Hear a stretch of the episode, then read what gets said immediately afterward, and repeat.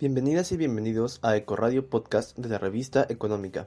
Esta es su plataforma virtual preferida para escuchar los mejores podcasts de información económica de la coyuntura nacional e internacional. Nosotros somos Carol Aguilar y Luis Egusquiza, y en este capítulo trataremos el tema del conflicto minero de las Bambas en el Perú. La minería de cobre de las Bambas en la región de Apurímac es una de las más grandes a nivel mundial. En las últimas semanas ha estado en constante conflicto con los comuneros que viven alrededor de dicho centro minero. Esto debido a que los pobladores exigen mayores y mejores condiciones de vida, pues desde antes del 2014 los camiones que transportan el cobre lo hacen por vías transitadas y habitadas de manera permanente. En medio de varias irregularidades, dichos caminos fueron nombrados por el Estado como vías nacionales para que el paso del cargamento de cobre se dé sin restricciones, ya que no se encontró otra zona o carretera por la que salga el cobre sin provocar mayor daño a los que residen en esos lugares. ¿Qué es lo que exigen los pobladores? Existen muchas demandas por parte de los comuneros. Un primer reclamo es el hecho de que se deje de utilizar los caminos de uso comunal que el Estado nombró como nacionales a beneficio de la empresa minera. En segundo lugar, está el impedimento de la ampliación de la mina en la comunidad de Cotobamba, y finalmente, los pobladores exigen y reclaman al gobierno actual que tome medidas sobre los daños ambientales y que se les pague una indemnización por ello, ya que las carreteras de trochas comunales que únicamente anexaban comunidades pasaron a ser vías de tránsito nacional, sin siquiera negociar o llegar a un acuerdo con la población.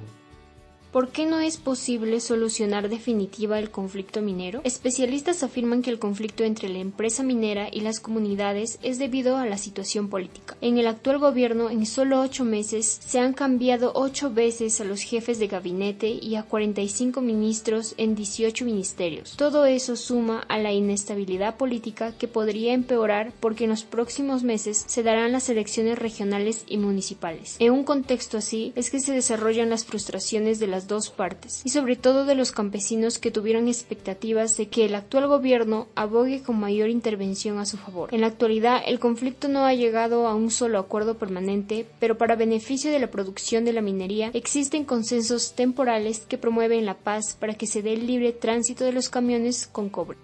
¿Cuál fue el último acuerdo temporal entre la empresa minera y los comuneros? A mediados de abril, hubo una huelga y paro prolongado por parte de los comuneros de seis diferentes distritos que rodean la minera de las Bambas. Esto había provocado la paralización de las operaciones en la mina en propiedad de la empresa china MMG. Dado que este centro minero representa ser uno de los más grandes e importantes en producción y exportación, recientemente el Estado se vio en la obligación de convocar a reunión a ambas partes para solucionar el problema, pero nuevamente de manera temporal.